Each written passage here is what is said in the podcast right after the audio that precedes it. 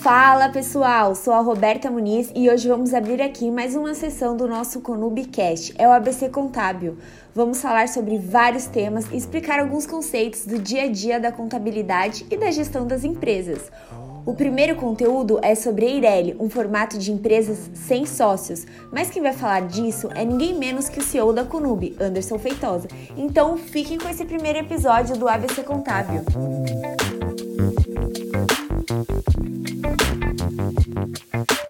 Você sabe o que é a Eireli?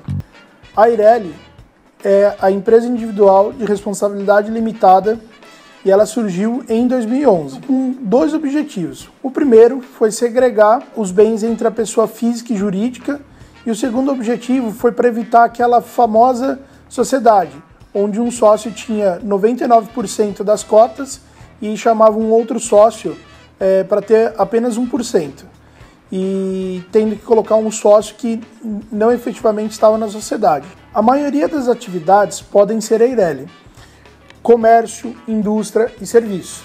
Mas como sempre estamos falando em direito e contabilidade que existem exceções, um caso clássico é os escritórios de advocacia. Até pouco tempo atrás, eles só poderiam ser constituídos como uma sociedade. Hoje existe a Sociedade Unipessoal de Advocacia. Esse formato ele é mais indicado quando a atividade envolve um risco ou quando o empresário ele quer segregar os bens da pessoa física e a pessoa jurídica. O processo de abertura de uma Eireli é simples e segue as mesmas etapas de abertura de uma sociedade, devendo ser registrada em junta comercial ou cartório. A principal característica da Eireli que é amplamente discutida é com relação ao capital. O capital ele deve ser totalmente integralizado em 100 salários mínimos no ato da Constituição. Ele pode ser integralizado em moeda corrente nacional ou em bens. No caso de fotógrafos, o equipamento de filmagem, no caso de desenvolvedores de computadores, no caso de arquitetos, pode ser utilizado também toda a parte ali de, de equipamentos que os arquitetos utilizam, computadores, licença de software ou até mesmo a própria estrutura de um escritório. O capital ele não precisa ser atualizado com a mudança do salário mínimo, mas uma coisa que a junta comercial tem exigido, sempre que você tem uma alteração do ato constitutivo da Eireli, você tenha que atualizar o capital. E isso tem sido questionado, mas é assim que a junta tem atuado é, ultimamente. Então, se você vai mudar o endereço, é, faz tempo que você abriu a Eireli, mudou o endereço e é obrigado a atualizar o capital para 100 salários mínimos vigentes. A IRELI ela pode ser constituída desde o início como uma IRELI ou pode vir de uma transformação.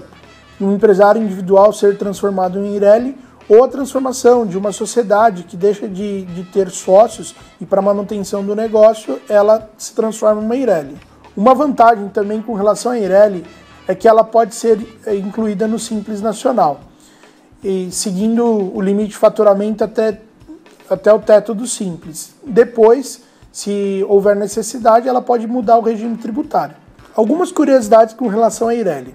A primeira curiosidade é que, apesar de muitas pessoas falarem que é um contrato social da Eireli, o contrato social da Eireli, na verdade, é o ato constitutivo.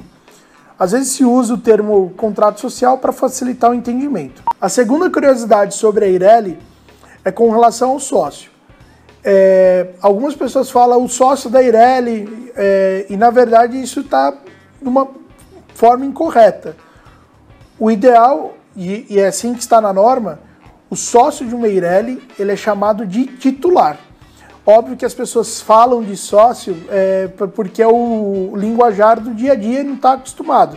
Mas se você quer falar de forma correta, é o titular da Eireli. A terceira curiosidade com relação à Eireli é que o titular só pode ter uma empresa nesse formato.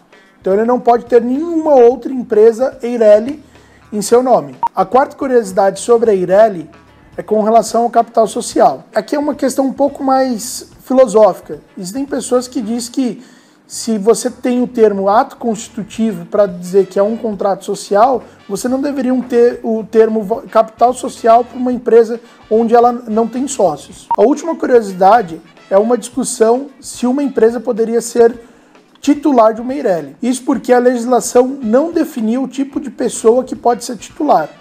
Então, é, algumas empresas querendo ser donas de outra é, empresa no formato jurídico de Eireli conseguiram o registro via mandato de segurança. Então é isso, pessoal. Hoje nós falamos sobre a Eireli, suas particularidades. Espero que tenham gostado. Obrigado. E aí, pessoal, curtiram nosso primeiro episódio sobre Eireli? Espero que tenham gostado muito. E fiquem ligados, porque logo mais lançaremos um novo episódio no nosso Conumbicast. Não se esqueça de nos acompanhar nas nossas redes sociais. Até a próxima!